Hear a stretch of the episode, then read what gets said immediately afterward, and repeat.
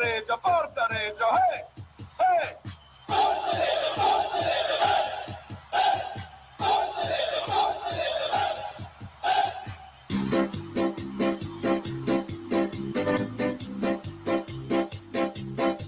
a Cireggiana c'è la mia squadra, c'è la mia fede che batte dentro il cuore, noi sempre insieme restiamo uniti e tu lo sai non ti lasceremo mai, la nostra voce sempre granata che vive per questa nostra grande squadra, siamo di Reggio, siamo i più forti, ti seguiremo ovunque tu andrai. Ale Reggiana, mia Reggiana, forza Reggiana, vinci per noi. Ale Reggiana, mia Reggiana, forza Reggiana, vinci per noi. Con le parterre ed i distinti e la tribuna con la tua curva sud. Noi tutti quanti gridiamo in coro.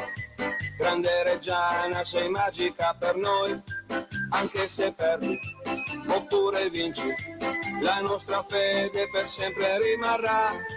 Siamo di Reggio, siamo i più forti, ti seguiremo ovunque tu andrai.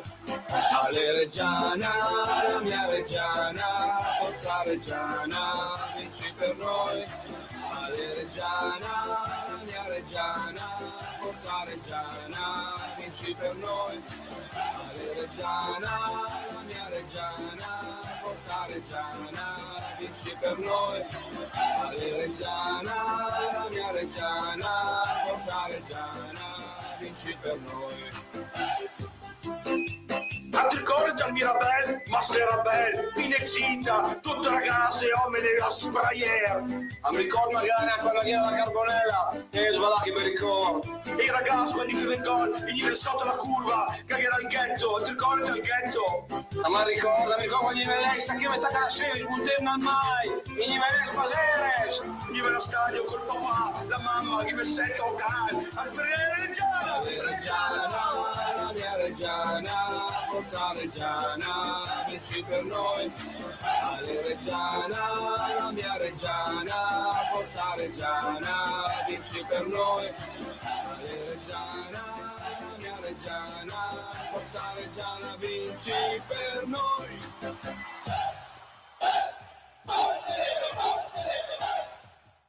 Severi ma giusti, buonasera a tutti, siamo tornati dopo quest'ultimo dell'anno che però io e Lopez eh, fondamentalmente non abbiamo mai abbandonato la barca, no Lopez? No, noi ci siamo sempre stati. Quindi buonasera a tutti, buon anno a chi ci sta guardando sul- sulla pagina Facebook Face Regia 1919, a chi ci sta in teoria guardando anche su Teletricolore, canale 10 del, del digitale, se il buon Mazzoni sta facendo il suo dovere, ma crediamo proprio di sì. Buonasera quindi al- a Federico Lopez Campani Buonasera, e buon anno. buon anno anche a te. E buon anno anche al nostro scrittore, veramente nu- numero uno dei tanti, eh, perché noi siamo in tanti Esatto. Regia. Quindi salutiamo anche Orso, Scande, Sì. Alessandro che è. Roberto Arleoni, buonasera. Ciao, buon anno a tutti. Io adesso pian piano mi staccherò perché io sono qua un po' in regia, quindi un po' farò la- le veci del regista, eccetera. Insomma, cominciamo a parlare di questa reggiana che vince. Oh, no, vince e convince più o meno. Vince. Vince. Vince e convince, dai. Un, Sì, po', dai, un po', con- un po' mi ha convinto, dai. Vince e fa godere perché all'ultimo, all'ultimo istante. Sono delle partite che ti piace, ti piace vincere così. Sì, sì. Quindi sofferte, era, Sofferte era tanto che non, non vincevamo una partita che forse magari non meritavamo di vincere, però ci abbiamo messo il cuore, l'anima e tutto e alla fine abbiamo portato a casa, eh, meglio, sono Tre rimasti a casa i tre punti. Tre punti fantastici. Hola, sono qua anch'io, quindi buonasera a tutti. Scusatemi, io Io intanto c'avrei da dire sulla la sua felpa, c'ha i colori del Ciacarita un po'. Mi dà da fare, però va bene, ti fa la Reggiana lo voglio bene. Beh, guarda, No, parte, guarda solo la parte bassa. Cioè, No, doveva essere blu, no, È una delle felpe, così. credo, della collezione di, di, tes- di teste quadre eh, che hanno fatto una felpa simile con TQ qua. Comunque, dai. Va bene, va bene. Adesso scrivete. Solo, solo per quello passiamo, se ero a Buenos Aires l'avrei ucciso, però, Basta. però va bene così, con quei colori lì. Scriveteci- in faccia subito. super- soprattutto a Lopez, che ha, come vedete, la giacca c'è un po' freddo. Sì. Io sì, sono un po' in maglietta, ma sono un po' un Abbiamo messo matto. su una cover per vendere gli Oasis. Allora, Ecco, vedi. Se non vi piace con la giacca gliela Sì. facciamo togliere, quindi scriveteci se, no- se nel caso non vi dovesse piacere con la giacca. Allora, dicevamo della partita di, di domenica, insomma, sofferta, eh? un Sì, po', un po' sì, sì. sofferta, con il rischio che questo Crema potesse fare un 2-0 tutti a casa, invece con un rigore di Zamparo che, come lo dice Lopez il rigore? C'è- che c'era- c'era rigore, tutto. eh, nettissimo, nettissimo. nettissimo. Ci hanno annullato un gol a Pavia perché Samparo aveva fatto così con un eh, difensore. Ne- del- nettissimo. Quindi questo qua era rigore. Poi che l'arbitro non ha capito niente, perché secondo me l'ha mandato all'arbitro e ha detto tu devi fischiare contro quelli del Granata. Tipo è entrato, ha visto una squadra in bianco, E uno in nero. nera, ha detto ma scusate un attimo, ma Ave- cosa avete ho fischiato? sbagliato, avete Avete sbagliato. sbagliato tutto. Poi... La- L'arbitro non ha arbitrato male. dai. No, non a ha parte, arbitrato parte male. il rigore giustissimo che c'era, Rigore che ci stava. che ci stava, che doveva Ha assegnare. perso un po' la testa dopo il 2-1 della Reggiana che ha detto adesso mi tocca pareggiare un'altra volta i conti, si è messo lì. Sì, sì. Comunque no, ci stava anche l'espulsione di Staiti. Sì. Quello che non ci sta, secondo il mio punto di vista, è che lui non l'ha visto. Perché lui era dall'altra parte. Allora uno del Crema ha detto, oh guardi che ha calciato la palla, lui si è girato, eh, aveva Staiti dietro, ha tirato fuori due cartellini. Poteva Cosa che fanno di tutti quelli che giocano al Giglio contro di noi e l'arbitro sempre fa finta, beh la prossima volta, la prossima volta invece a Staiti, come stiamo vincendo, subito dopo il giallo, come non ci sta neanche il giallo della squalifica del bomber Zamparo, Sì, perché ha preso il pallone, o se vuoi fischiare fallo, fischia fallo, ma da lì a tirare fuori un giallo, No, però- sì, diciamo che io sono d'accordo sul il giallo di Staiti in area di rigore perché insomma si è visto che Sì, si è buttato. Noi eravamo in curva, quindi si è visto. Anche quello di Broso. E anche, sì, anche quello di Brossi, io, io dall'altra parte della curva, quindi non posso dire se. eh, Ma io l'ho però- rivista, rivista, rivista, perché ho detto magari il portiere l'ha, l'ha sfiorato proprio. Però insomma ci sta, insomma, va bene così, ha portato a casa tre punti fondamentali. Diciamo che ce ne devono ancora dare di rigori prima di pareggiare Ah, i conti. sì, Oh, eh. ma ci abbiamo ancora un credito, Ah, se sì. vuoi faccio il dossier, lo porto in Lega, siamo ancora, ancora a credito. Sì. Comunque sì, dopo che co- cosa era passato? Dieci minuti, si è fatto male Spano, ha detto boh ciao. Sì. Infatti, Siamo sempre, abbiamo quella solita abbiamo- fortuna che esatto. abbiamo due difensori centrali di esperienza. Secondo me la, che, mh, Come abbiamo la detto, fascia del capitano, vi ha detto, perché ce l'aveva Rozio, si è fatto male, l'ha dato a Spagnolo, si è fatto male, l'ha andata a Staiti e la caccia fuori. infatti, Quindi- eh, l'abbiamo detto a Spanò quando è uscito dagli spogliatoi. Cambiate almeno tipologia di fascia da capitano perché forse porta un po' rogna, però al di là degli scherzi, insomma, abbiamo ancora questa, questa sfortuna qua che riguarda gli infortuni perché come sappiamo Rozio fuori sta facendo, insomma, ha incominciato riabilitazione e Spanò si fa male dopo 5 minuti di gara, insomma, uno Spanò che quando ci tiri via un giocatore del genere la Reggiana soffre, eh, non c'è niente da fare. Poi perché ti mancano tutti i riferimenti, siamo andati un po' in banana perché tutta la difesa. anche perché il ragazzino è abituato a giocare prima con Rozio, poi con Spano di fianco, ha cambiato ancora partner e diventa, diventa complicato. Si è trovato Ungaro che era appena arrivato, sono 10-15 giorni, si deve ancora abituare. Esatto. Contro una squadra che con i tre quarti ti risucchiava fuori, quindi cioè, proprio è stata, è stata una partita Sì, poi difficile. loro capivano dove noi eravamo un po' più deboli, puntavano, poi lanciavano la palla a questi cross di qualsiasi parte. Loro hanno tre quarti, tre, tre, tre quarti che sono veramente molto molto bravi. Tra l'altro abbiamo- Casualmente, casualmente il, quello che insomma il bomber è quello che ha giocato meno, meno bene di tutti, ma da Polonia e Porcino ha fatto un partitone, soprattutto Porcino. tra l'altro stavo- Porcino era abituato a giocare in quel terreno lì, eh. Sì, c'era una lì- serie di funghi, eh, ma lui, era- lui si sentiva si sentiva a suo agio e infatti ci ha punito Qualche alla IFA l'ha prima, buttata lì, alla prima, ha detto qua giochi in casa io, sono abituato e Ah, ha fatto un ce l'ha messa proprio in quel posto. Tra l'altro abbiamo giocato, secondo il mio punto di vista, ma secondo anche tanti altri che hanno guardato la partita, con il numero 10 avversario, uno dei più forti forse in questo campionato. Ci ha fatto vedere un po' le stelline, no? Sì, Robby? sì, sì, sì. E Eh, Poi dici, per, anche il 9 è un, bel for- attaccante. per fortuna il 9 c'è una, gra- una grossa mano, il loro 9. Ferrari è stato il nostro dodicesimo uomo in campo, una traversa, si è impappinato davanti al portiere, è stato, Dopo è stato, cos'è? una stato il, pe- il petto d'Ungaro che mi ha fatto ricordare la caviglia di Maglio Chetti a Cuneo, non so se ve la ricordate, negli ultimi minuti di quella sofferta sfida play-out. e quindi quando ho visto qua ho detto beh adesso No, guarda, Adesso bisogna vincere perché dopo che loro si sono mangiati il 2-0, Sì. dopo parlando con una persona mi ha detto quello vale come quello che ci siamo mangiati noi con la partita Eh, no. 1-1. No, Era perché diverso. era diverso. Se vai sul ammazzava la 2-0, partita e dopo noi non siamo una squadra che è in grado di recuperare, secondo me ancora, due gol, perché ci manca un po' di, di nervo. però siamo Comunque- riusciti a recuperare uno che io non mi ricordo quando è stata l'ultima volta che siamo partiti a andare. Non so se questo campionato Sì, noi siamo una squadra che purtroppo nel DNA ha questa difficoltà nel recuperare le partite. Mm, però, insomma, Un'altra cosa positiva che se, a mio avviso secondo me è molto importante è che comunque anche il mister e il vice, che chiaramente era in panchina perché il mister era espulso, sono riusciti a, a- a partire con un modulo che per loro era il migliore. Dopo, guardando l'andamento della partita, hanno cambiato modulo, insomma, dopo credo mezz'ora, 40 minuti, però insomma, sono riusciti a cambiare No, modulo e a portare a casa questo No, risultato. è che diciamo che anche lì ti, ti si, fa male, si fa male spano, devi cambiare sulla marcia, poi ti trovi sotto nel risultato. però Quindi- a mio avviso c'è un discorso da fare che mm, puoi mettere il trequartista tuo, cioè il centrocampista offensivo sulla loro fonte di gioco. Il problema è che loro giocavano innanzitutto molto larghi e quindi se fai una cosa del genere devi andare su anche a pressare. Noi non abbiamo i giocatori a centrocampo che lo possono fare perché eh, Vitrez e Cavagno sono due giocatori che hanno sono complementari, sono identici, quindi non hanno il passo, non c'è il giocatore che sa l'impressione che comunque riesca mm, insomma a, a tappare il buco e ci hanno nella prima mezz'ora, nel primo tempo diciamo, ci hanno veramente messo in grave difficoltà. Comunque complimenti per l'acquisto di Alvitres perché si sta dimostrando, a parte insomma, la seconda partita che ha fatto, insomma, si sta dimostrando veramente un giocatore importante per questa, per questa Reggiana. eh, un quindi, giocatore insomma, che la categoria l'ha già fatta, sa come si gioca, è un giocatore discreto, piedi, buo- piedi buoni, insomma.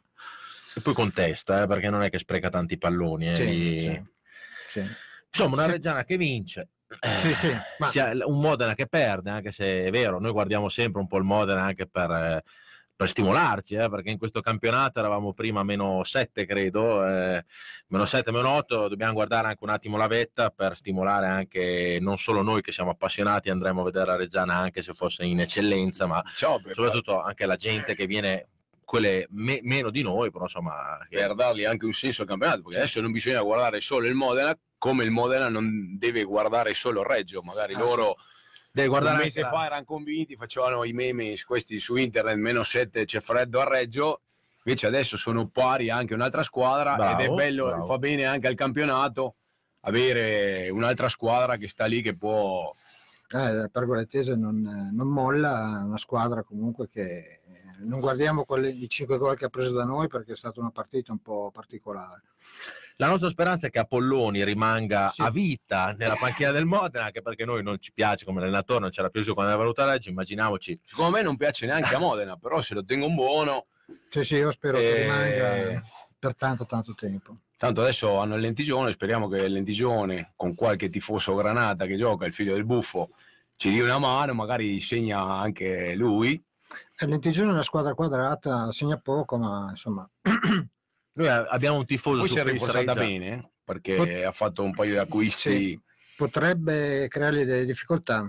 Mm, però secondo me il Modena i problemi ce li ha con se stesso. È una squadra che mm, sta un po' calando fisicamente perché molte persone di esperienza, cioè un po' avanti con gli anni, e quindi vediamo un po'. E bisogna vedere adesso come reagisce dopo Eh. questa sconfitta pesante, dopo che non è più di soli in testa alla classifica, perché prima magari con un altro gap ti potevi permettere di fare un passo falso, invece adesso hai fatto il passo falso e già c'hai una squadra pari e Però un'altra è un- dietro è un, è un campionato, Però un campionato sclerotico. sclerotico, esatto, No, comunque sì, un Apollone che a Modena non è ben visto perché abbiamo visto anche noi che utilizziamo Mm. molti social, siamo Visto andati a vedere sulla pagina del Modena, insomma ufficiale, che c'è molti tifosi, anzi se non la maggior parte, che vorrebbe la testa dell'allenatore, anche se c'è da dire che sono stati poi in testa al campionato fino a, Sì. a ieri. eh, quindi, Sì, insomma, però non eh, conta, non conta niente perché bisogna essere in testa al campionato alla giornata numero 34, Esatto. 35. Quanti sono? 30,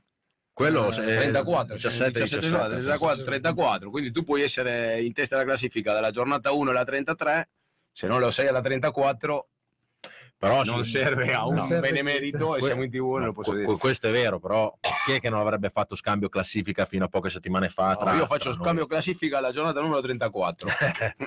Alla, No. Fino alla giornata numero 33 è un precampionato, va bene tutto. Ho visto anche qualche pezzo di partita del Modena, ma Perna si è fatto cacciare fuori da, da ragazzino. eh. Cioè, ha fatto un, gesto veramente inutile con una partita ancora aperta da recuperare, anche se, anche se su un campo che sarà, anche per noi sarà molto molto difficile. Che poi ha perso con la Vigor Carpaneto, che è una Perché squadra che da noi abbiamo fatto forte, 1-1 ma forte davvero. eh. e sono una squadra seria, compatta e tanta gente quando abbiamo pareggiato in casa, oh abbiamo pareggiato contro la Vigor Eh. Carpanetto, quindi Tanto, c'è il guarda che nome non dice più niente, da Dobbiamo- adesso in poi devi entrare in campo per Sempre. combattere con l'elmetto, da adesso in poi guarda, No, ma anche prima dovevamo farlo, però c'è da dire anche che è una squadra che dobbiamo andare a affrontare in casa sua, quindi Eh. eh, anche per noi sarà una, Sarà una partita difficile. È chiaro che eh, se si vuole vincere questo campionato bisogna vincerle tutte, non c'è niente Ah, da fare. eh. Cercare di vincerle tutte. cercare di vincerle tutte, insomma. Però insomma una Reggiana che poteva perdere, invece l'abbiamo, l'abbiamo, l'abbiamo riportata a casa. Poi sono punti pesanti perché dopo la gente alla fine del primo tempo guardava il Modena perde, il Mm. Modena perde, il Modena perde 3-0, noi stiamo pareggiando, stiamo pareggiando, poi alla fine siamo riusciti a fare i gol e a vincere la partita e quindi diciamo che Fra l'altro di siamo ancora un pochino sinistro- lontano, però Di sinistro sta Iti.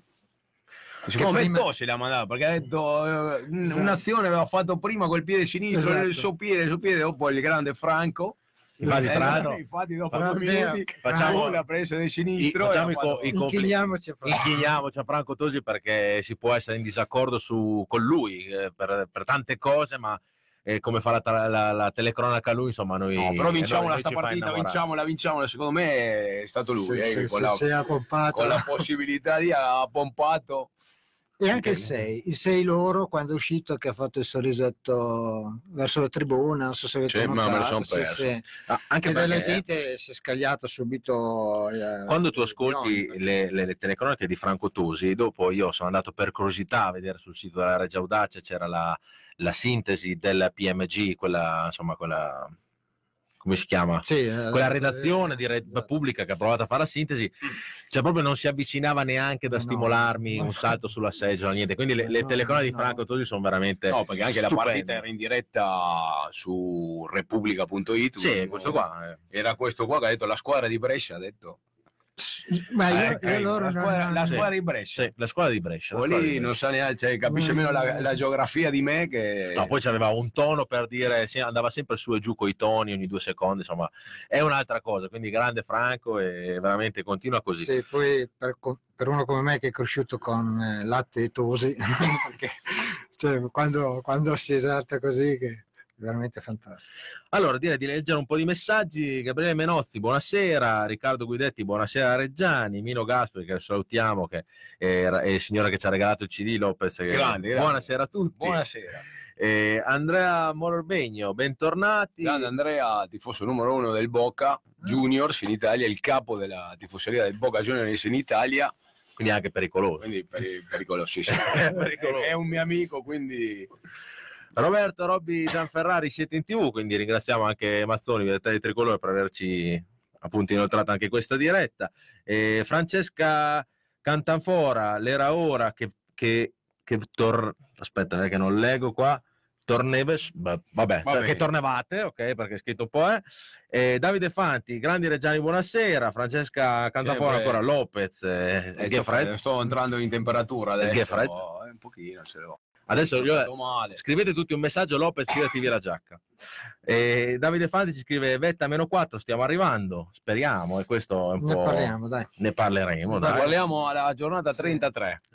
Esatto, adesso andiamo avanti così. Riccardo Guidetti ci scrive, buonasera, ci sono novità riguardo delle vicende societarie. Eh, in questa trasmissione cercheremo di fare due blocchi, insomma, parliamo un po' di, di squadra, che è quello che dovrebbe interessare il tifoso, guardare i giocatori in campo, se fanno bene bene, se fanno male male. Però sappiamo anche che c'è sono le vicende societarie che vuoi o non vuoi su tutti i giornali, purtroppo, perché da, da tifoso devo dire purtroppo, eh, uno le legge al, giorna- al, al bar, eccetera, quindi insomma la gente è preoccupata fondamentalmente, però ne, ne parleremo dopo. E Carlo Marchesini, quella, quella che non ci sta è il giallo su- di Zamparo. Eh, certo. quello non, che era, dicevi non era neanche fallo. Mm. Cioè, Però con noi, d'accordo. quando non è neanche fallo, tirano fuori il giallo subito. Beh, Gli altri devono fare 17 falli e basta, basta. La perché non, non ci sappiamo porre, secondo me. Ahmed Bukhara, fate giocare Sanat, bravissimo, questo qua Ah, è, un pa- l'abbiamo visto. è un parente questo qua sicuramente, quindi Sanat è- Quando è entrato quella partita lì in L'abbia- casa, l'abbiamo vista. ha giocato molto non, è, bene. non è male, sì. Ma non solo, non solo lì, mi sembra di averlo visto, se- perché le movenze me le ricordo, anche in un amichevole che aveva fatto Raghi Misti la Reggiana e lo teneva, diciamo, Grassi sì. e l'aveva messo in difficoltà. Per i primi ov- ovviamente 20 minuti, quando ha retto un po' fisicamente, poi dopo chiaro, ragazzino, ci vuole insomma, suo tempo. Però Francesca Cantafora ci scrive il risultato delle Modene è scontato e quindi un campionato falsato, loro partono a più 6 dagli altri, eh, chiaro, stiamo parlando del lentigione, però insomma speriamo di no che non sia così. Eh, Roberto Robbi Gianferrari, novità vere dal mercato. Eh, in questi giorni ci sono arrivate delle notizie ah. su un attaccante, credo, e un terzino sinistro. Adesso Sì. non, non voglio dire delle baggianate, Esatto. però No, io non seguo.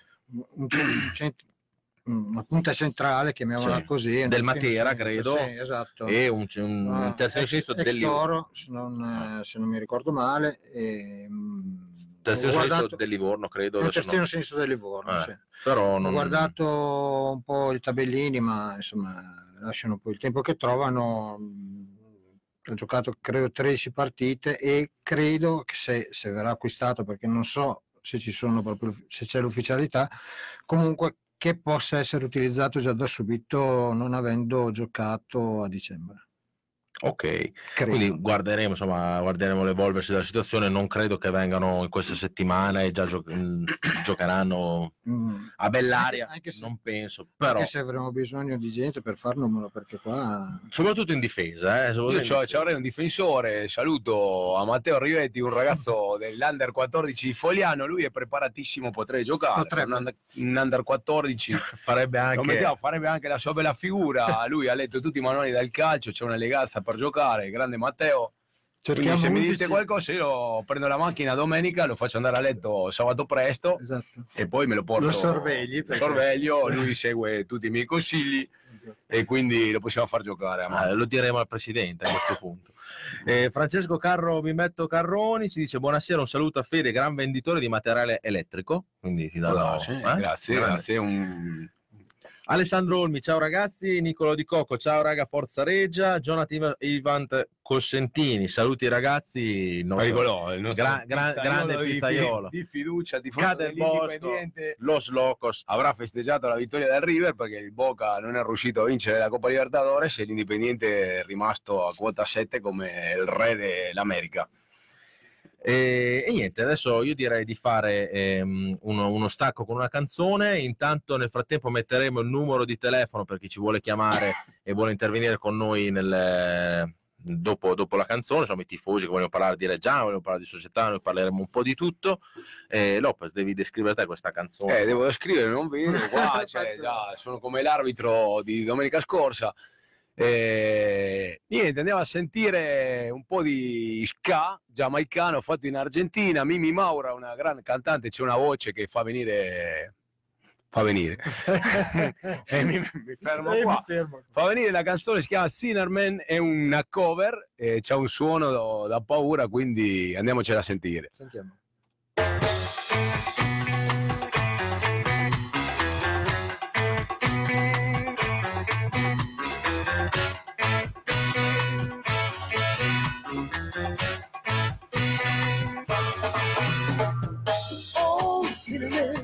You gonna run to?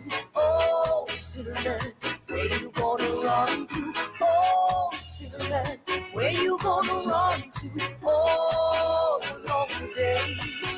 When you run to the rocks, the rocks will be melting. You run to the rocks, the rocks was a melting. You run to the rocks, the rocks was a melting. Oh, long day.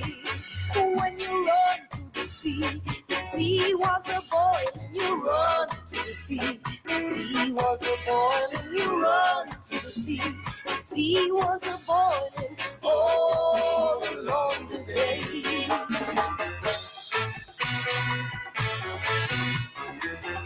Oh, Cinnamon, where you gonna run to? Oh, Cinnamon, where you gonna run to? You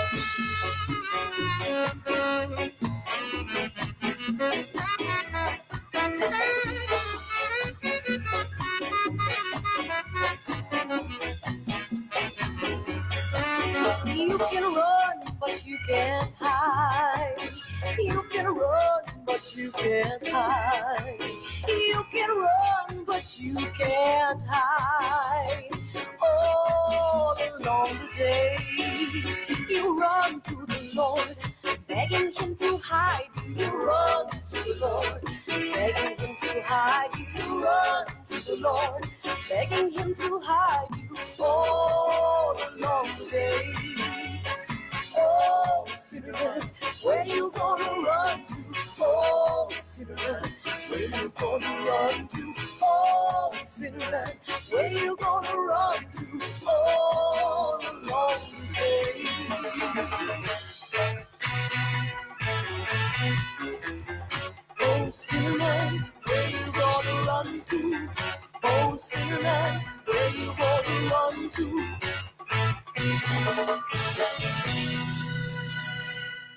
Severi ma giusti, bentornati in diretta. Eh, Salutiamo, ci siamo dimenticati, eh, Lopez, di salutare il buon eh, Cavaz, che stasera non è ancora qui con noi perché è ancora in ferie, giusto? Quindi- Sì, dovrebbe essere in Africa, non so dove. in Africa. adesso. da qualche parte. Comunque, Sarà dato da qualche parte, lo lo salutiamo. salutiamo. e- Comunque, com'era la voce di Mimi Maura? Eh, sì, boh, sì, sì. Io ho visto dei cuoricini che arrivavano qua sulla diretta che vedo qua, quindi la gente No, molto bella. Molto Apprezzato. Bella, molto bella. Eh, allora, intanto... salutiamo anche al Vitres che ci sta guardando. Sì, al Vitres Ah, abbiamo grande. visto grande, anche- un saluto grande. eh, Bardeggio abbiamo visto che ci sta guardando, poi altri ragazzi, comunque salutiamo tutti e chi vuole intervenire con noi alla, alla trasmissione eh, per te- telefono so- eh, deve chiamare lo 0522 98 17 59 che dovrebbe essere anche il buon Mazzoni sta facendo solo impressione credo il numero allora abbiamo parlato della partita di domenica parliamo un po' della partita che dovremmo andare a affrontare abbiamo detto a Bellaria quindi 100% dovrebbe essere Bellaria giusto? Sì, Meno dovrebbe essere bellare. non cambiano negli ultimi, negli ultimi giorni, ma credo di no. Un campo che hanno detto che è un campo Terribile. sintetico e di patate. Terribile. E- Campaccio. Quindi saremo in difficoltà, come al solito. Un campo, tra l'altro, che ci ha visto pro- protagonisti, tra virgolette. Credo che all'epoca c'era Colombo e abbiamo pareggiato 1-1, no? Lopez, quando siamo andati No, a- con Colombo non siamo mai andati a Velaria. Credo che sia stato un ultimo di campionato, se non sbaglio. non mi A. Velaria siamo andati, secondo me, la Compane o con Palo in con- C2. In Secondo me C2, Compane in in C2 C2, sì. stiamo andando Sì. indietro da 10, 10 anni. Forse non aveva neanche il sintetico. Lo stadio, una tribunetta laterale, una cosa. conosciamo, no? Che potevamo anche guardare, credo, da tangenziale. si perché- vedeva la tangenziale. Io quando sono andato quest'anno ad agosto a Bela- sono andato a Belari Gea Marina a vedere i Mennes, un, un Ah, concerto grande. di Madness. Quando sono uscito ho visto due torri lì, ho detto ma questo cos'è? C'è un mio amico di collezione, questo è il campo di Velaria. Boh, mi ha detto avete giocato qua a Cere, non ti ricordi ci siamo visti? Non mi ricordavo.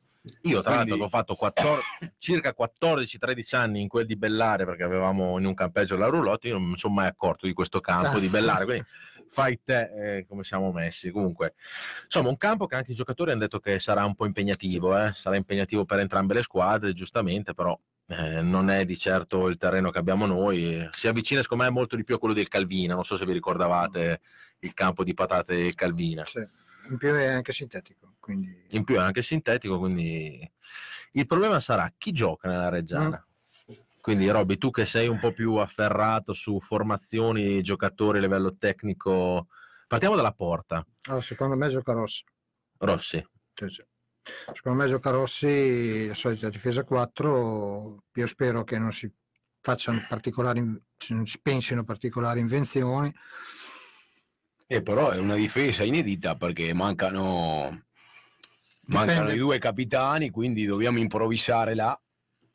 E già stiamo Io sono arrivati dei messaggi che parlavano di Ungaro che aveva dei problemi, eh, io non sono riuscito a seguire oggi un po' le vicende, quindi se fosse confermato è un grosso grosso problema. e mettere Palmiero che aveva giocato a Ah. Lodi.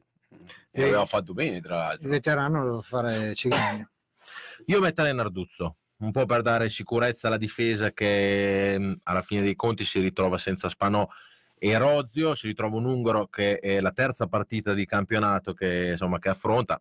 Tutto rispetto per Ungaro perché sicuramente è un giocatore che ha fatto Serie C e Serie D a, a valanga, Comunque, però un insomma, un esper- io metterei insomma un po' un esperto. Ah, non è, non- cioè, Mm. anche questa ipotesi non è, non è da, da scartare perché se a maggior ragione se Ungaro effettivamente si è fatto male, quindi ci sono dei problemi, eh, sei costretto comunque a mettere il portiere over perché almeno il Raduzzo ti dà la sicurezza soprattutto sulle palle alte, insomma. Allora, Narduzzo sta bene? Narduzzo è perfetto. Sì, sta Anche bene. domenica ha fatto, non dico riscaldamento perché era di- a fianco del- di Rossi che stava- si stava riscaldando, però insomma gli abbiamo chiesto se sta bene, tutto a posto. Comunque me l'ha fatto notare mia moglie, che la saluto in diretta, perché sennò dopo quando arrivo a casa mi bacchetta, giustamente bisogna salutarla, che Narduzzo nel secondo tempo era come un allenatore. Sì, detto, sì. l'hai visto in tv? E io l'ho visto anche dal vivo, era là, dava degli ordini, i compagni l'ascoltavano, urlava come un pazzo, quindi... e si è riscaldato tutto quasi il secondo tempo, eh, non so se l'avete notato. Credo che a livello di gruppo non, non abbiamo problemi. Arriva un messaggio in diretta live di Mino Gaspi, dice Ungaro e Ponsat secondo Lancetti non si recuperano. Ecco.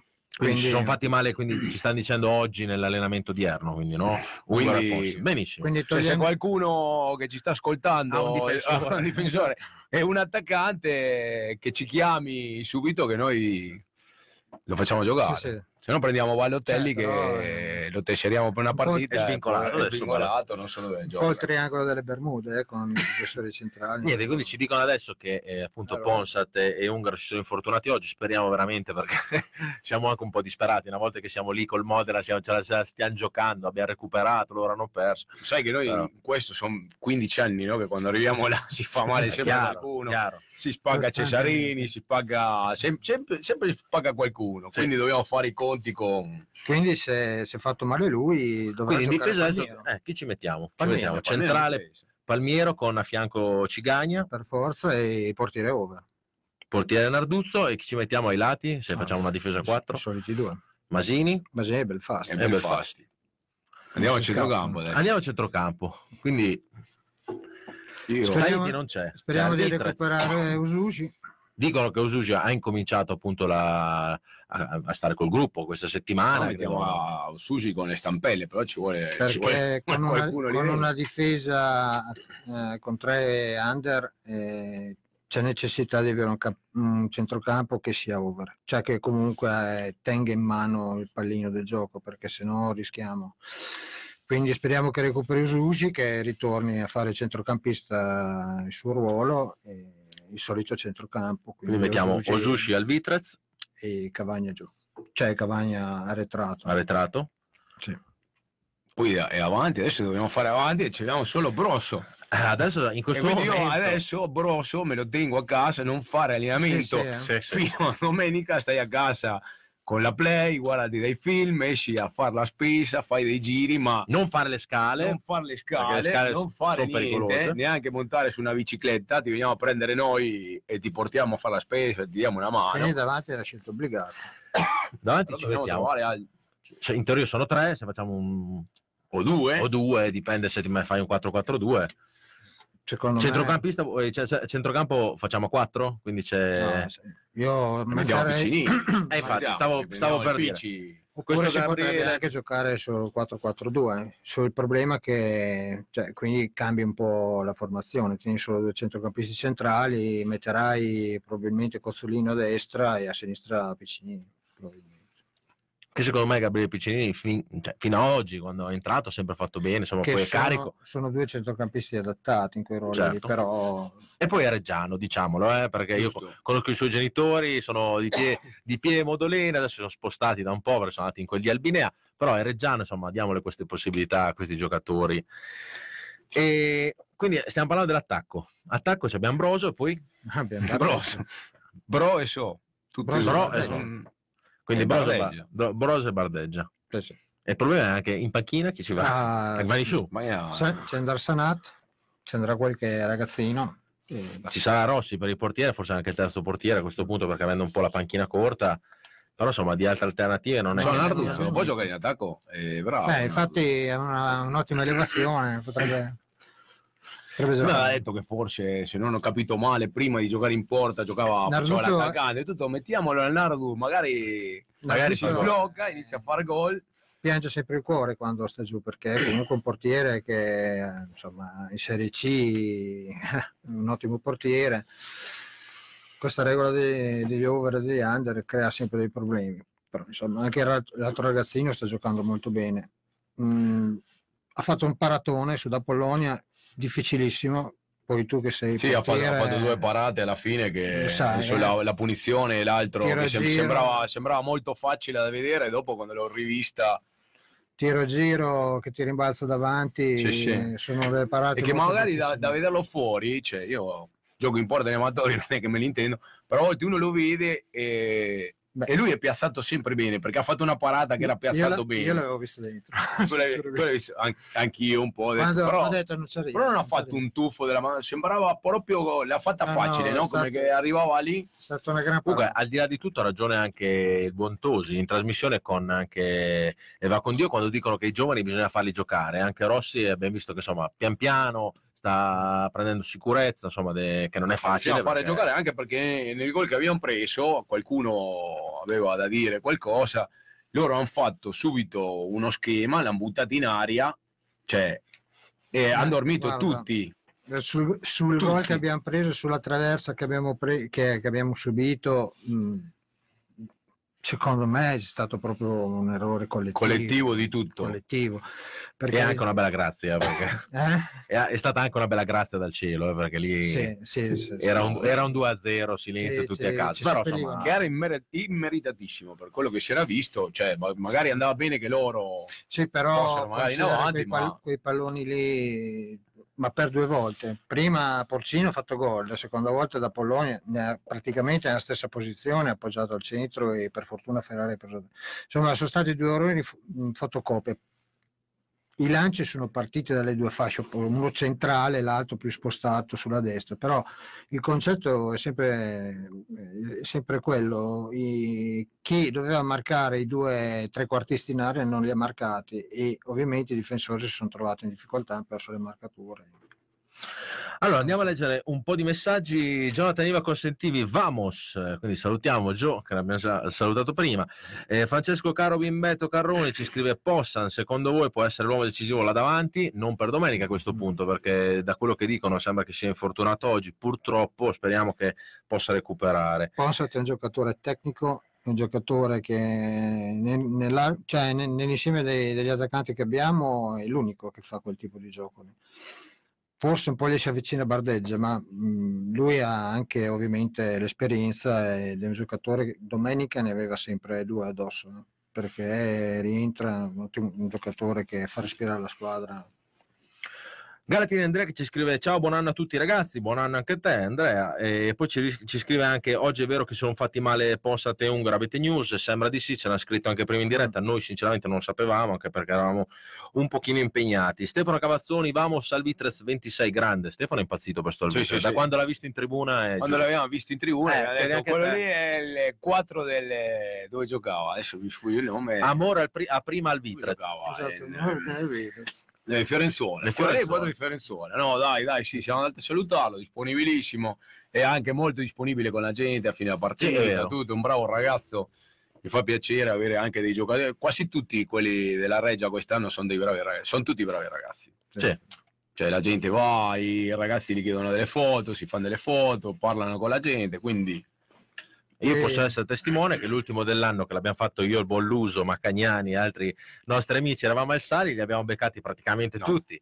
Tutti erano l'ultimo dell'anno ai Sali, abbiamo beccato Broso, al Vitres con l'Amorosa, eh, eccetera. Stati, tutti, sono andati via praticamente a luna. Cioè, sono andati via. Noi entravamo, loro andavano via. E niente, leggiamo Poi altri dice, messaggi. Ragazzi, salutatevi lo affetto che vi guarda sempre, ricordategli che deve fare il controllo.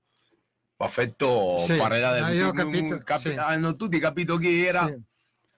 un tifoso. Ma noi dovremmo organizzare dovremmo organizzare qualcosa, qualcosa. un, eh. inco- un incontro. un tifoso dell'altra squadra è, è l'unico tifoso che è contento di farsi 20 km per essere Vuoi- da solo di fianco a uno che ha una pezza di Parma Sì, salutiamo, salutiamo il buon Balesti che ha una costanza veramente incre- incredibile. mi hanno detto che hanno visto il Ballot- a Ballotelli che poteva arrivare Ah, a Ah, Reggio Emilia l'hanno visto dalla, dalla collina lì da- dei colli da Scandiano con qualche Che faceva grosso. no no no che potrebbe arrivare perché per rilanciare il calcio sai che loro rilanciano il calcio italiano Eh. Balotelli. Adesso vuole andare via anche Watem perché sembra che si sia divorziato perché la moglie non trovava Ah. l'uscita per venire a vedere le partite. Tutta questa storia qua, quindi Che potrebbero avere il gente. bianco e il Balotelli nero nella stessa squadra sarebbe Eh, Francesco Caro che ci dice grande, grande giocatore al Vitras, in effetti abbiamo notato che in queste ultime partite ha Lucio fatto 2 che salutiamo. Ciao ragazzi, Ciao, Lucio, tenete conto che può solo migliorare. Eh, solo bene. È vent'anni che lo diciamo però. e da quando siamo andati in Serie C dal 99, 98, 99, vabbè, però No, dai, Passerà, dai. siamo sempre sì. qua.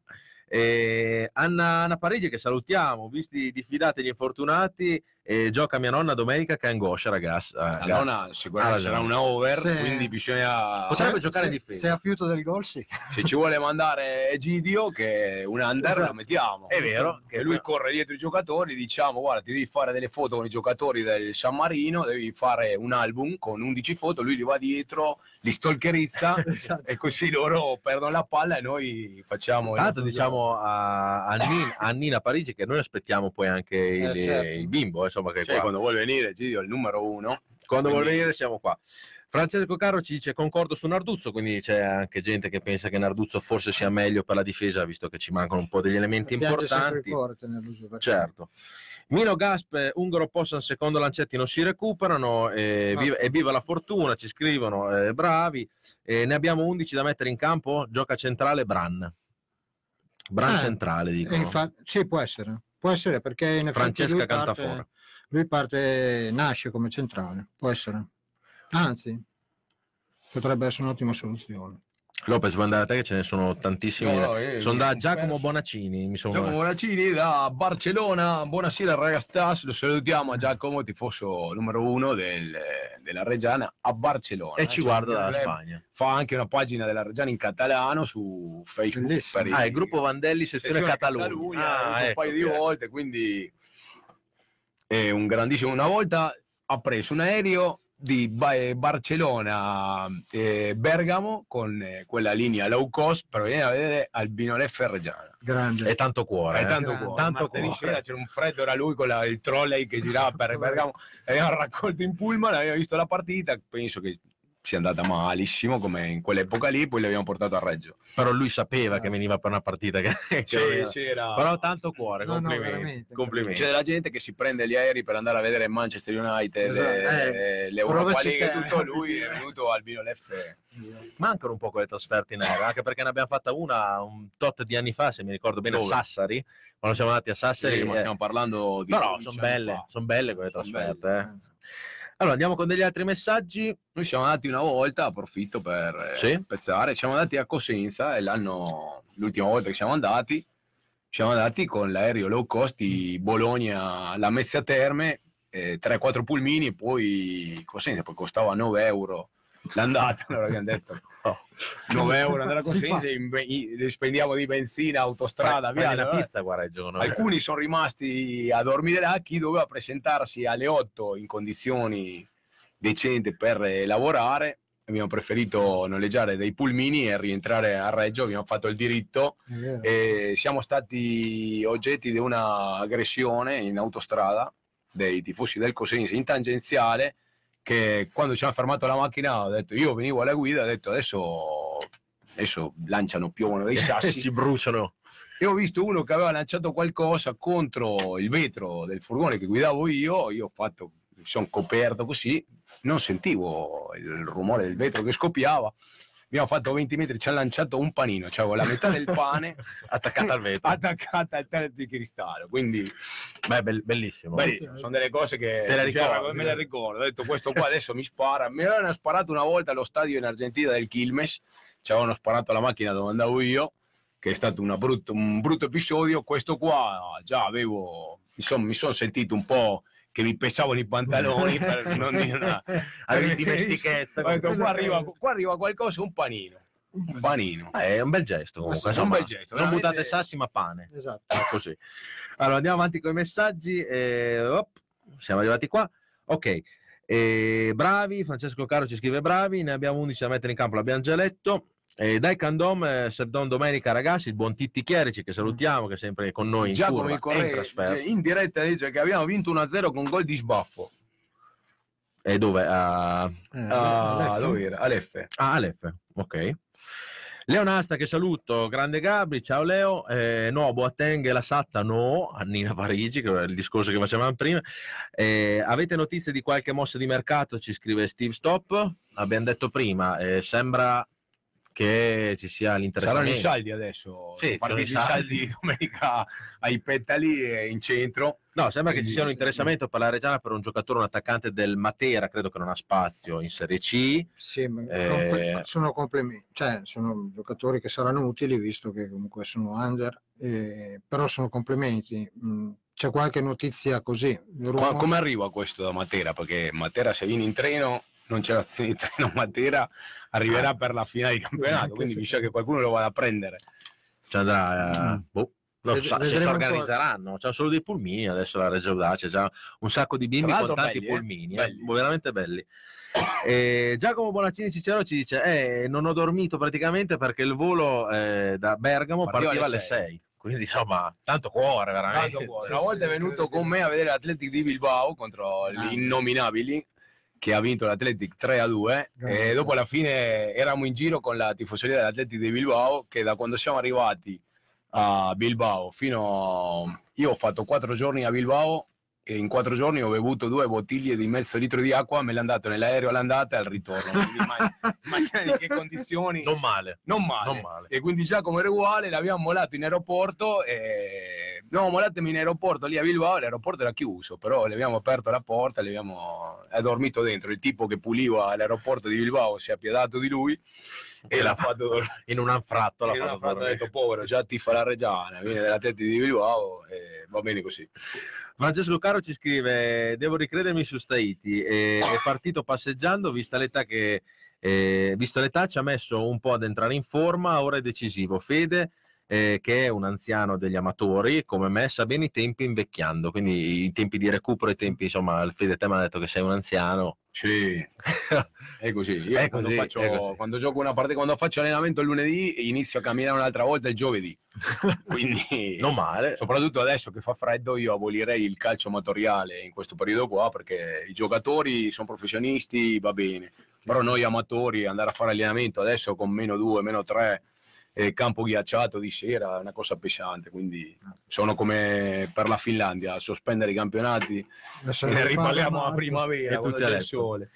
Allora direi di fare un altro stacco con una canzone, dopodiché parleremo insomma de- di, di società, di quello che sta un po' capitando, di quello che noi sappiamo perché leggiamo sui giornali e non di certo perché ci confrontiamo con i soci, però anche noi siamo tifosi e anche noi come voi leggiamo i giornali, leggiamo Facebook, eccetera. Quindi insomma parleremo un po' di società, visto che è un po' l'argomento, il fulcro no? in questi giorni qua purtroppo, eh, perché la- la- dovre- do- dovrebbe essere la vittoria della Reggiana con quel gol di Staiti con Tosi che spacca la testa, cioè io sono andato a letto con Tosi che mi Ma anche, ma rimbombava. anche il cronista che ha fatto quel commento quando Ferrari si è impapinato in area. Sì, non che so gli ha detto. Ferrari fai Esatto. Sì? sì, mentre Il tu suo si faceva la telecronaca ha sbagliato Ferrari, c'è stato, si vede che è un giornalista di, di Crema. Sì, sì. Di fianco a Tosi ha urlato Ferrari sono i giornalisti a Crema che seguono il Crema. Sì, sì, sì. e tra l'altro c'hanno un pullman che tu hai visto No, l'ho visto, Bellissimo. sembrava il lei team, un pullman nero, scritto a Crema, un pullman di gente veramente da un paura. pullman eh. stupendo, neanche noi abbiamo Fanno tutto rispetto per Lillo Gaspari, guai per Lillo Gaspari, e- però c'hanno un pullman il Crema che forse a quello del Milan, con uno Sembrava un, enorme. un treno freccia rossa. No, Non la loro dà così, incredibile. Una società comunque valida. eh.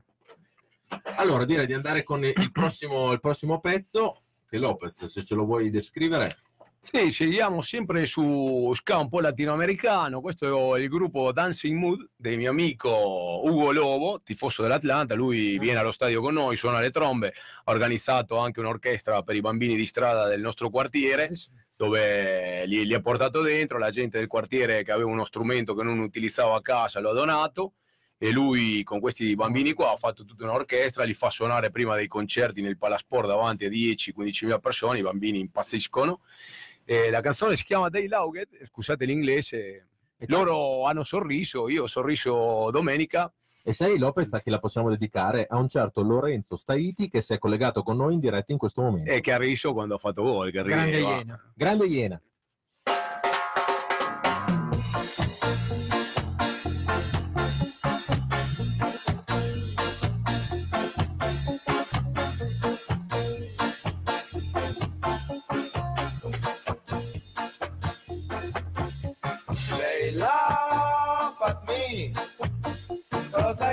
From Jamaica. But they don't know. Lord Kitchen I is my brother. No other island supposed to shine. Only Tobago women can wine But look we all West Indians. Let we join us one. I met a girl, said she come from Barbados and run away, something looking like potatoes. No other island supposed to shine, only Tobago women can wine. But look, we all West Indians, let we join us one. And listen this steel drum man, melody of the band.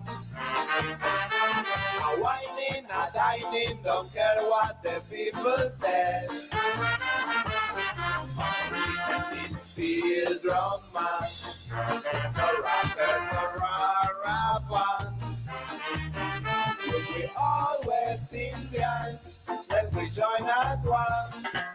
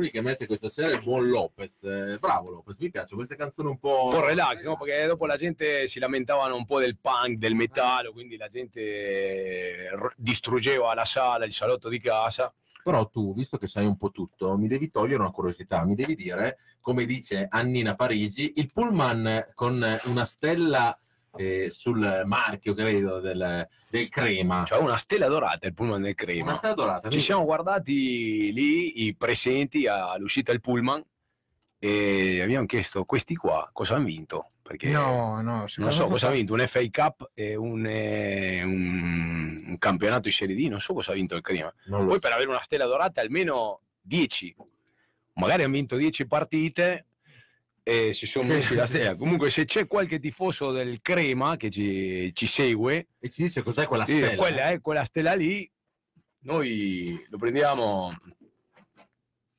Lo prendiamo in considerazione e, e ci- insomma, spiegaci un attimo, spiegateci cos'è quella stella, credo non siano 10 scudetti. Salutiamo No. anche il tifoso del Mezzolara che ci ha chiamato l'altra volta, Sì, che eh. hanno vinto 5-0, quindi noi portiamo Portiamo veramente... veramente- vero. La prima cosa secondo me mi ha detto ha vinto il Mezzolara 5-0, non mi ricordo come si chiamava il tifoso, però sicuramente adesso ci sta guardando, sta guardando... Che ha detto tra l'altro che ci aspetta a braccia aperte in quel di Butrio, perché eh, quindi andiamo là, speriamo, dai.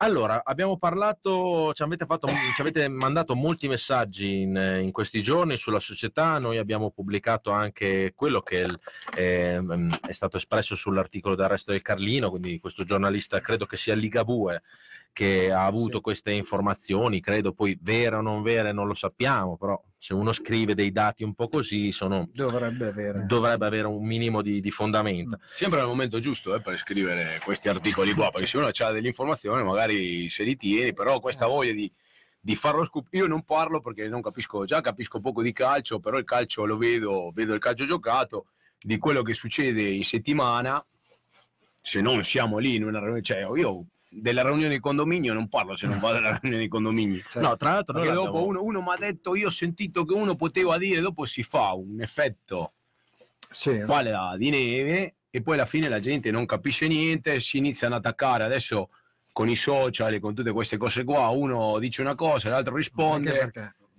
cioè, se, par- se parliamo del- della nota che ha fatto uscire l'audace, eh, non c'è niente che faccia comunque pensare a cambiamenti drastici. eh. Dicono che tutto è aperto, che stanno facendo loro, i loro passi per eh, magari verificare se ci sono dei nuovi mm, soci, però insomma voglio dire, mm, invece insomma, Carlino è stato abbastanza preciso. E tutto questo dove è nato? Da questo articolo appunto Certo. che eh, ritrae Romano in, praticamente in prima pagina, anzi c'è solo lui nella pagina dello sport, dove il titolone Romano se ne va col portafoglio pieno. Esatto. Ai soci reggiani il 30% subito e il restante 10 nel 2019, all'imprenditore 420.000 euro.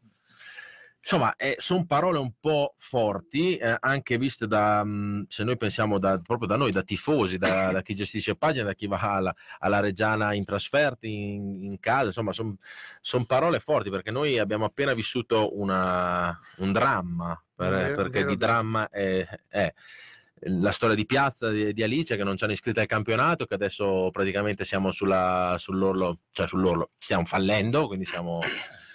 Però insomma, eh, cosa ne pensate voi di... e dispiace un po', eh, da tifosi che la Reggiana proprio adesso sta riacciuffando il campionato, vedere Sì. tutte queste...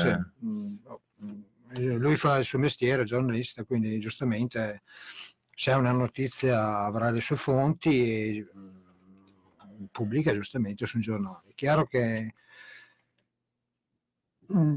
cioè, è, è la cosa che meno serve adesso, eh, nel senso che sono cose che andrebbero discusse nelle appropriate sedi. Noi adesso dovremmo Mm, discutere della formazione per dirti chi può giocare o no e non pensare a uno che va via, che ha comprato, che ha messo i soldi, che non ha messo i soldi, perché se no se iniziamo a parlare da questa estate fino adesso, finché vada via, cioè si Sì. fanno 250.000 ipotesi, nessuno beccherà mai certo. e la verità starà quando a giochi fatti, quando uno andrà via, se va via della Reggiana o no, poi giudicheremo con quanto è entrato, con quanto è andato via O su cosa ha e- fatto. e cosa ha fatto. Sì.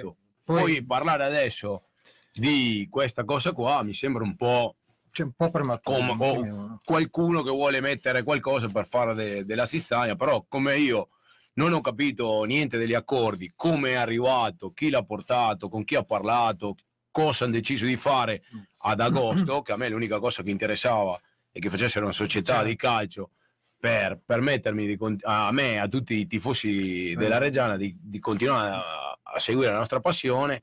Ringrazio, poi quando va via faremo anche perché già ci siamo scottati con tanti personaggi, quindi facciamo, Fa- Facciamo come che sempre. la roba vada avanti e poi Salutiamo, giudicheremo, grazie, grazie, tutto. poi quanto ha messo, quanto, cioè, non so, cioè, Più Questo- che altro è, è stata anche una cosa che, come noi abbiamo già detto a Romano quando l'abbiamo sentito al telefono, eh, purtroppo è stato un episodio che fa dividere no, i tifosi. Sì. La stessa tifoseria, questo dico, la parte dei nostro, social. grosso. Abbiamo visto che anche nel post che abbiamo fatto noi due giorni fa per questo articolo, che anche noi ci ha lasciato un po' con la mare in bocca, ha diviso tanti, tanti tifosi. C'è chi dice eh, perché lui va via l'unico con i soldi, c'è Certo. chi dice i reggiani senza di lui devono far da subito, e- eccetera.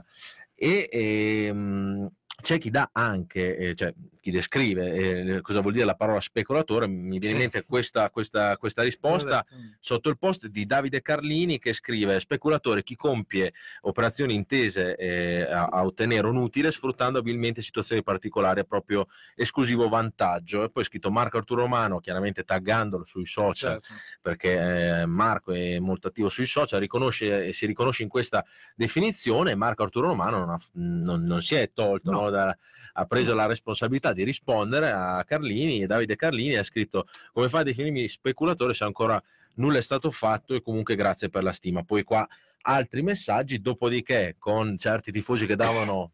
eh, diciamo Cioè, eh, però- spalla uno e spalla l'altro, che cosa che a noi non ci piace, ha, ha fatto una nota Marco Arturo Romano sotto la nostra pagina dove ha scritto mi permetto di rispondere a tutti, non sono uno speculatore, nulla è stato fatto, comunque le questioni in società vanno definite sia in un senso che nell'altro, per il bene della Reggiana io sono disposto a comprare, ma se i Reggiani non vendono restano solo due opzioni. O la condivisione del progetto 50% a testa o si decide tutto insieme e si decide tutto insieme e invece in ultima istanza la vendita ingegner Marco Arturo Romano poi qua altre, altra gente che gli ha scritto eccetera una Secondo me qua non situazione- ha, non ha torto, perché alla fine ha detto la cosa giusta. Certo, il problema è che noi non sappiamo ad agosto come è stato... Noi ci sono tante cose che non sappiamo, come non sappiamo la vera storia dello stadio, di quello che è successo da quando è stato costruito il Giglio fino al fallimento della Reggiana, fino alla vendita dello stadio, fino all'offerta di quelli due lì di Milano che è l'ultimo giorno per avere una casa con un parco e per far crescere il suo sogno di, dei suoi, suoi funghetti hanno deciso di comprarsi uno stadio in un'altra città non sappiamo tante cose quindi io No, in questa no, cosa qua non mi infatti. permetto di darne né torto né ragione a uno non sappiamo Noi anche perché è un, è un momento storico anche insomma, della squadra che No, c'era della gente anche che faceva fatica. carte false per Romano con la cordata allo stendino che dovevano prendere per levare il, il club non so che storia e poi l'ha visti a- alla concessionaria quella a ruote da sogno? Da sogno a farsi i selfie con i giocatori dell'altra squadra. Chi è Perché questo che non ho l'altra squadra? Gente, gente che diceva ah, quindi. Ah, ok. No, dispiace soprattutto perché il tifoso, come abbiamo detto, da- mh, come diciamo da sempre, non dovrebbe stare dietro le cose societarie, perché già un tifoso, diciamo, cioè un tifoso della Reggiana già fa fatica a vedere una Reggiana che in Serie C non va bene, in Serie To va in Serie D, la società fallisce. Insomma, è già difficile es- essere proprio tifoso della Reggiana e continuare ad attaccarsi sì. a tenersi attaccati a questi colori e a, e a diffondere come fa Gigi Bagnoli, come fanno i ragazzi di teste quadre, e a diffondere questo amore con i gruppi organizzati verso i giovani, perché i giovani, come sappiamo, è difficile Eh, portarli in curva certo. nei distinti e farli cantare. Quindi... E così la società ti lascia alle volte, le vicende No, societarie eh. ti lasciano un po'... Perché insomma, dopo una vittoria del genere, fra l'altro, quindi insomma, si, poteva mh, cominciare a trovare una certa quadra che poteva essere anche una vittoria importante per la società. Insomma, magari la, la quadra c'è, loro lo sanno e qualcuno per fare lo scoop, per vendere qualche giornale in più o avere qualche like in più su un social, perché adesso siamo su quella falsa riga là, no? C'è della gente che prende i soldi per postare delle foto su Instagram, postano una cavolata, a. Reggio siamo in un gruppo che tiene la Reggiana e che siamo dei consumatori della Reggiana, Certo. viviamo per la Reggiana, a differenza delle Certo. altre città dove magari non ne frega niente a nessuno, invece a Reggio se uno mette un post, se io per scherzare faccio un post dove dico che, non so, un giocatore si è fatto male, domani c'è la febbre e non gioca, dopo 5-10 minuti inizia un tam tam Eh, incredibile certo. e quindi Sì. bisogna stare attenti. Poi, soprattutto, anche quando si fanno dei commenti co- co- su certi personaggi, di dire a uno una cosa al posto, al posto dell'altra, non sappiamo la verità di tutto. Certo, Quindi- l'articolo è stato mh, Ah, abbastanza aggressivo, nel Sì. senso che comunque insomma, Però sono sempre gli stessi personaggi e gli stessi cassi editoriali che si vede che, che Noi- sono gli stessi che dopo è tutto ok con Noi ci dobbiamo tappare le orecchie e andare avanti tutti uniti e cercare di insomma, sostenere la squadra. non Anche, abbiamo- sì, anche se non è facile, perché comunque vuoi o non vuoi il futuro della Reggiana è, è- è nella società, perché eh, se una società è stabile abbiamo anche, anche i giocatori stessi e Certo. sono dichiarazioni queste che anche i giocatori, che eh, a tanti non sembra, ma al mattino vanno, vanno a- in, eh, al mattino vanno in, eh, in- in- al bar e leggono appunto questi, que- queste, queste cose qua, quindi insomma anche per la loro... Comunque adesso forse se aveva una telefonata in diretta. eh. Sì, pronto. Pronto? Pronto, prego. Buonasera. e c'è il tricolore? Sì, siamo alla trasmissione, sì, di Eh, Severi E Maggiore. guardo la trasmissione. Sì. Eh, sono Angelo. Ma chi sono quei due se- semi lì che colpa alla Reggiana, dovete dare la colpa al sindaco, Ah. non all'americano non americano. No, Eh. eh, noi non, non è che abbiamo alzato il volume perché non sentite lì. No, cioè, noi non diamo le colpe a... Cioè, le- non ho capito bene il suo discorso. Sì, ma sono due analfabeti, quell'altro vecchio lì. No. Ma fate una trasmissione bella su Tele Tricolore, non quei due ignoranti competenti lì. Va bene, va bene, grazie. Noi prendiamo anche, prendiamo anche le critiche. Ah, in ci sta. B, eh. Certo. È stato vecchio.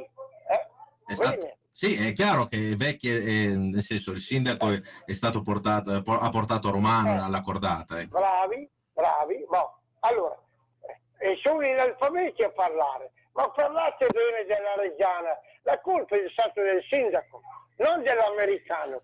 Eh, l'abbiamo venduta a gratis all'americano.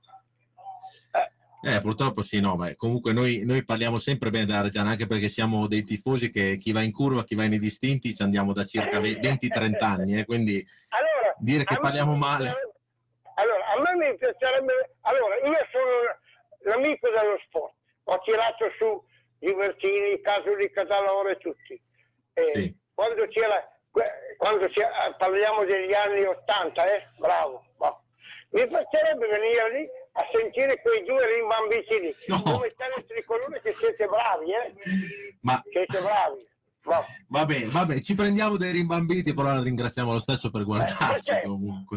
No, eh, se parlo di Tosi, se parlo di Tosi, quando sono venuto io c'era Catozzi, pensa che lavoro.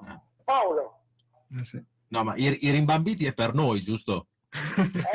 Però ci sbagliamo. Sia- siamo noi i rimbambiti. ecco bravo. Ah, ecco, ok. Ok, a posto. Bravi. No, noi, la ringrazia- eh? noi la ringraziamo comunque per, per- per il suo, per il suo spirito, grazie, ci sta a prendere ogni, ogni guarda.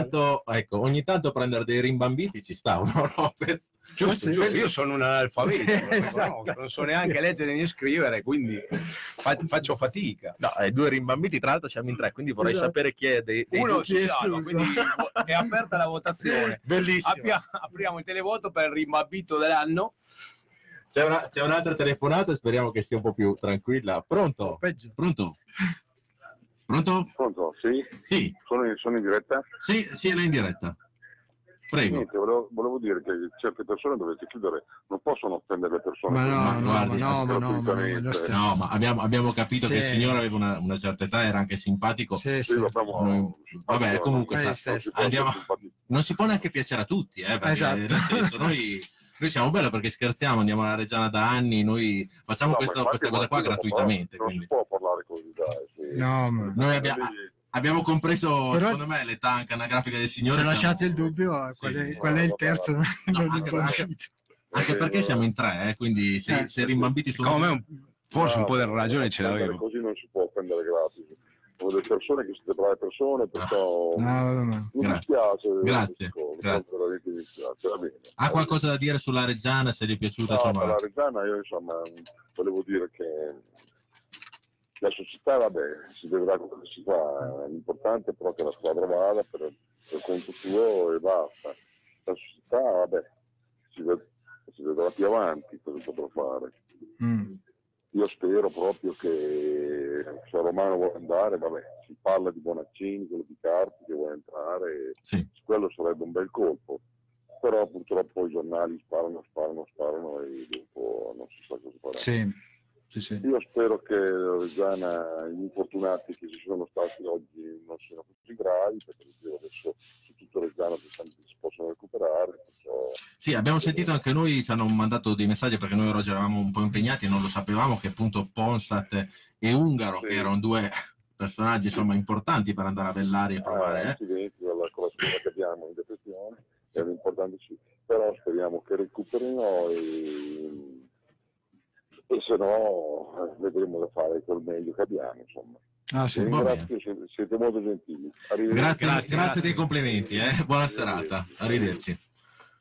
Oh, ogni tanto che belle queste telefonate, ogni tanto dei complimenti, Va bene. però ci stanno, Noi prendiamo... ha detto il sindaco, ma se noi non avessimo mai detto niente contro il sindaco.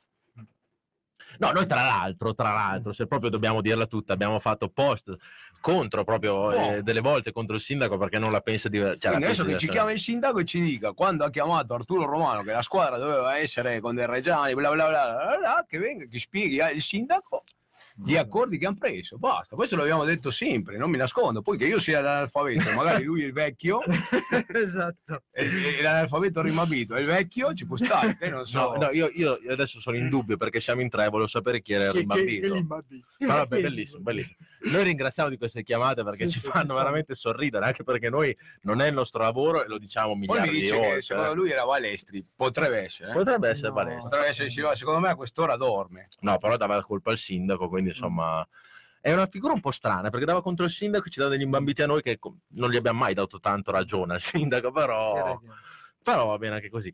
Allora, ci abbiamo gli ultimi... E noi siamo delle persone serie, forse siamo dei... Quello sì, sì, Sì. Questo sì, se no, quello sì. Stavamo a casa con le nostre famiglie. Però è stata una bella emozione, non avevo mai preso. de- de- eh? Ma bello, bello. Allora, io- abbiamo gli ultimi dieci minuti, un quarto d'ora circa. Poteva, ma- poteva mandarci a quel paese lì un'offesa più pesante. No, dai, è Va stata bene, bella dai. così. L'ho, l'ho tenuta anche, non, non ho buttato giù il telefono per rispetto, abbiamo capito la- l'età anagrafica No, insomma, dello- telespettatore che ci chiamava e ci ha fatto anche piacere perché a noi ogni tanto qualcuno che ci dice secondo me non la pensate, non la penso No, come perché voi. noi va bene così, a differenza di altri che magari... Però Non analfabe- lo dicono. analfabeta non me l'aveva mai detto nessuno. Bello, bello, bello. Allora, ci abbiamo gli ultimi dieci minuti di trasmissione. Chi ci vuole ancora contattare sul telefono e noi risponderemo chiaramente in diretta 0522 98 17 59. Sì, ore pasti, non perdi tempo. Ora i pasti non perdi tempo, come ha detto Lopez. Allora, leggiamo un po' di messaggi, visto che ce ne sono arrivati. Lopez, eh, li abbiamo un Aspetta po'. Andiamo un po' indietro. Eh, Romano è un imprenditore de- del calcio, lui investe sulle società in difficoltà per portarsi a casa, credo, un utile, da come mi ha scritto qua, però non si legge Eh, tutto. vabbè, però uno, uno che investe in una squadra di calcio Lo dice anche sua- per portarsi un utile, Certo. a meno che sia un- una squadra amatori che lo fa per... Eh, un utile, stavo leggendo, la- la- lo dice la sua carta d'identità sportiva. Eh, Marco Ferrari, ah ah ah, secondo me sta ridendo per il signore che ci ha chiamato. No, eh, Marco Ferrari di Messa Boga che lo saluto, lo sa che io sono un analfabeta. Numero uno. Diego, Diego Barbacini che ci dice senza carga, secondo me, eh, sempre per il signore che ci ha chiamato prima. Cavazzoni, Stefano dice sto male, anche noi, però va bene. Bellissima. Bonaccini dà il Bona dice lui invece era lucido. Beh, meno, vabbè. e, e Lopez che vale doppio. Ah, quindi ti hanno detto tutto a te praticamente. Tutto, infatti, Va bene, dai, dopo questa posso anche buttare il telefono. Lo- eh, Lopez, tu e il vecchio dimetti- il dimettetevi. vecchio chi sarebbe? Eh, non lo so. Eh, forse lui, eh, magari, c'è- adesso si usa essere pelato e la barba bianca, magari ha 25 anni. Tra l'altro, viene, viene ogni tanto per sostituire il sono, Cavas. sono Mario, 27 anni, Sì, eh, cioè. E il buon Roberto viene qua per sostituire il Cavas, becca de- de- de- del rimbambito de- dell'analfabeto. Bello, No, bello. Del- Eh, Alina Parigi dice uno di voi non è rimambito, però è già un bel risultato. È vero, guarda. È vero, è vero. Quindi votate per il vostro rimambito preferito. Io aspetto la chiamata di Olmi prima che finisca la trasmissione. Eh, Olmi, chiamaci perché abbiamo bisogno della tua. Eh, Broso Bardeggi in Ma attacco. questo è un messaggio non serio, perché in questo momento di, di delirium venire a parlare di Brosso Guardeggio non c'entra niente, non avete capito la filosofia Broso- trasmissione, non ce ne frega niente. Broso Bardeggi in attacco, lo voglio opinionista fisso in trasmissione, Alessandro Olmi. Adesso se riusciremo a ritrovare il numero del signor lo chiameremo volentieri. Eh, Romano non ha mai sganciato i soldi promessi, si è lamentato dei soci con, eh, in cui aspettate che il messaggio non si legge, niente, non lo leggiamo. Eh, ragazzi, tornando, ah, tornando all'attimo serio, l'ho già letto. Eh, quando verrà messa all'asta il marchio, ecco, questa cosa è importante, non la sappiamo neanche noi, però.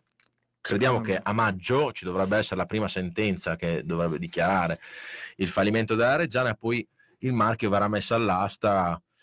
Speriamo che si diano una mossa subito. Speriamo che anche la cifra non sia elevata perché eh, non- Come finiamo? eh, il Modena è stato venduto a 35.000 euro, il- quello della Triestina a 32 credo, quindi insomma la cifra è giù di lì.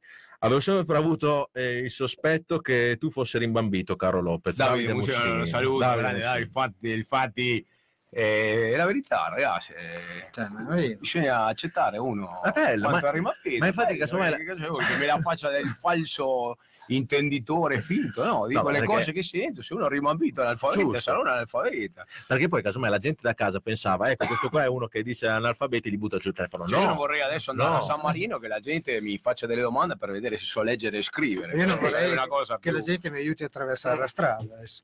no, che poi tra l'altro a- a- il signore di prima ha dato dell'alfabeto a Roberto Arleoni, che è uno che traduce in francese, tedesco, inglese e- ed è uno scriba praticamente, no Robby? Cioè, Sì, sì, a me è dato del vecchio. Io vorrei tenermi il titolo però, però... e lasciare lui il resto. Io sarò l'analfabeta in mamito, ma giustamente. Ma... Quindi lui mi, attraver- mi aiuta ad attraversare la strada. Allora, aspettate che c'è una telefonata, eh. Sì, pronto? Pronto? Pronto, sono sempre io. Oh, ecco. No, No, basta, basta, dai, stavo offendendo troppo. tricolore, guarda, io sono un vecchio uomo, non sono rimbambito. Va bene, a posto, a posto, a posto, niente. Lasciamo perdere. Allora, Coerenza a oltranza, mentalità No, ma- ma noi stiamo, noi stiamo scherzando. sì, no? cioè, Spiega- spieghiamo anche al signore che ci sta chiamando da casa, che è già la seconda volta, che noi non è il nostro lavoro, noi siamo dei tifosi che io vado in curva. E poi noi Robby- siamo in radio. Noi siamo in radio, ma è una trasferta che cioè, è una mh, diretta che ci mette a stare il tricolore, ci dà l'opportunità di andare anche in video. Eh, eh, Lopez, te dove vai? Vai in, in tribuna col gruppo Vandelli. Eh, Sì, va- Robby, anche te sei in tribuna per, per i fatti tuoi. Io sono in curva, siamo dei tifosi, non lo facciamo per lavoro, lo facciamo solo per cercare di impegnare un po' di tempo anche altri tifosi parlando di Reggiana. Non è che. Però insomma, va bene tutto, eh, però. però. Va bene. Allora direi che ci abbiamo gli ultimi 5 minuti e dopo questa trasmissione possiamo chiudere. leggere un paio di libri. Dai, Io va, dopo va, doveva, va, sca- doveva scappare perché magari lì fuori che ti aspetta. Saranno fuori. che- Magari è fuori per il tricolore, sta aspettando No, fuori. no, eh. no, va bene. Noi non abbiamo niente contro il signore che ci ha chiamato prima, No, noi no. stiamo scherzando. abbiamo- Nessuna resa. Ness- Io- fino alla fine. Io- all'oltre. No, tra l'altro ci scrivono epica, di, eh. diffidato non mollare, continua a telefonare. Esatto. Belli- bellissimo, bellissimo. Va Va bene, la prossima volta, lo vogliamo. Si presenti, mandi un curriculum, no? Sì, ma ci può chiamare tutte le volte, noi siamo qua. Siamo mandi un messaggio a te perché io non so leggere, però che A me, Io non ci vedo perché. a me ha fatto piacere una chiamata del genere, perché no- uno non si può piacere a tutti, giusto? Secondo, uno può chiamare e dire quel che vuole, a parte che bestemmio parolacce, eccetera. Terzo, mi ha fatto anche sorridere perché insomma Sì, sì, è bello, dai, ci sta. Ci sta. Dice, Allora. abbiamo il nostro primo hater, sai che adesso va di moda Esatto. avanti così. Diego Barbaccini, ci- bellissimo. Diego ci scrive: nemmeno la telefonata a Sandra Milo con la finta morte di suo figlio di- è così No, devastante. Vabbè, direi che no, possiamo. quel film, quello del tipo che telefonava che dura 45 minuti e in linea, non mi ricordo, sembra quello lì.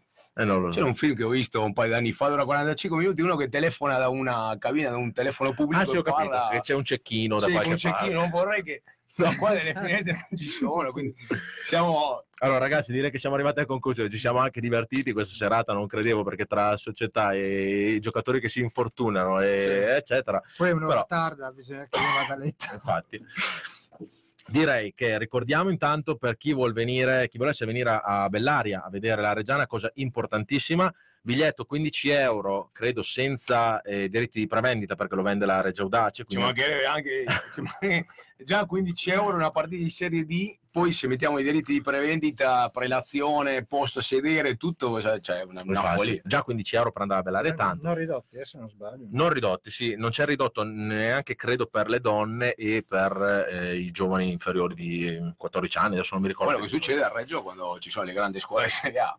Tutto l'anno entri con un euro, quando c'è la Serie A, le grandi partite, Sì, sì. 150 Le paghi, euro. 150 e subito. Quindi noi siamo un po'...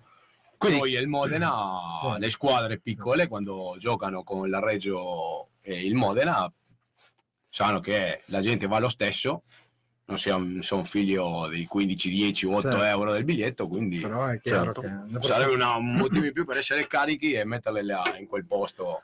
È nominale il biglietto. Il biglietto, infatti, stavo dicendo, è nominale, quindi bisogna andare col documento e credo che se qualcuno lo, voglia lo, lo volesse comprare con, per anche degli altri amici, deve andare là col documento, a carta identità o patente.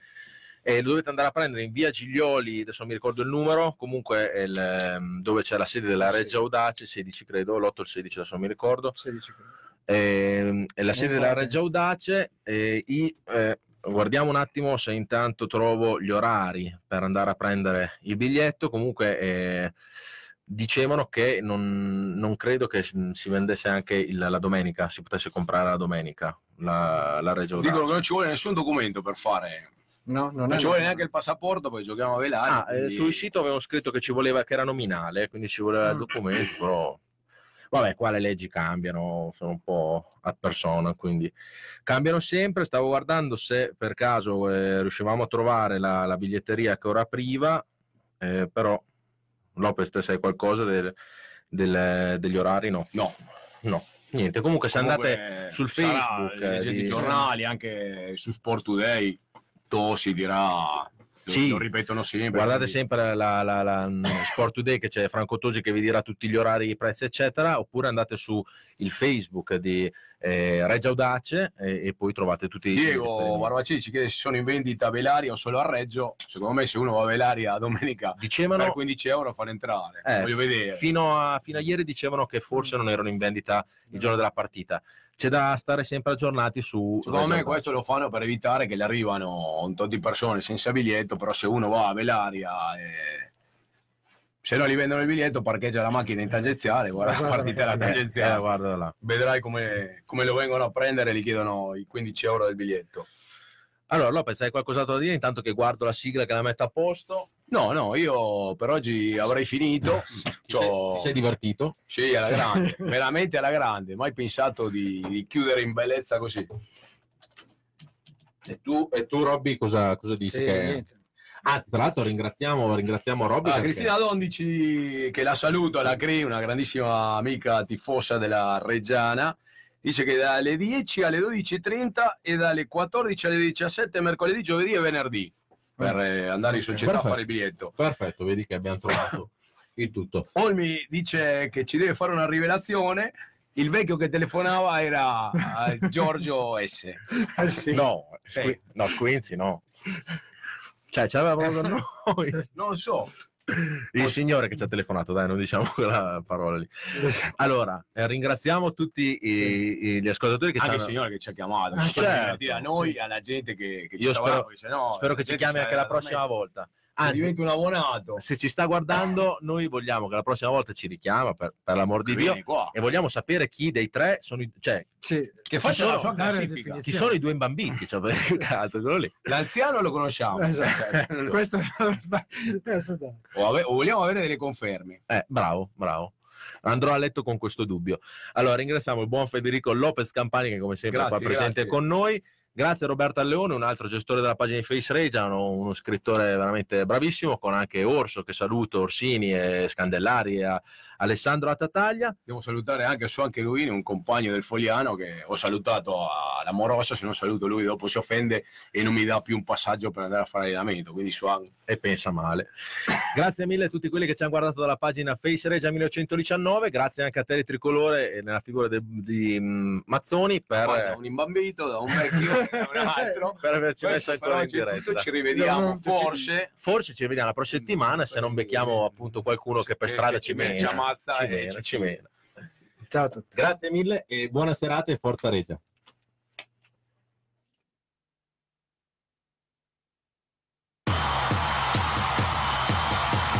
Dai ragazzi, forza! Sulle mani, sulle mani!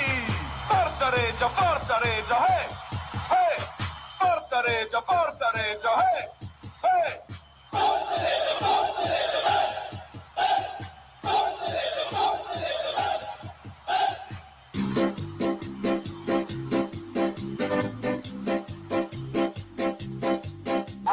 Cireggiana c'è la mia squadra, c'è la mia fede che batte dentro il cuore.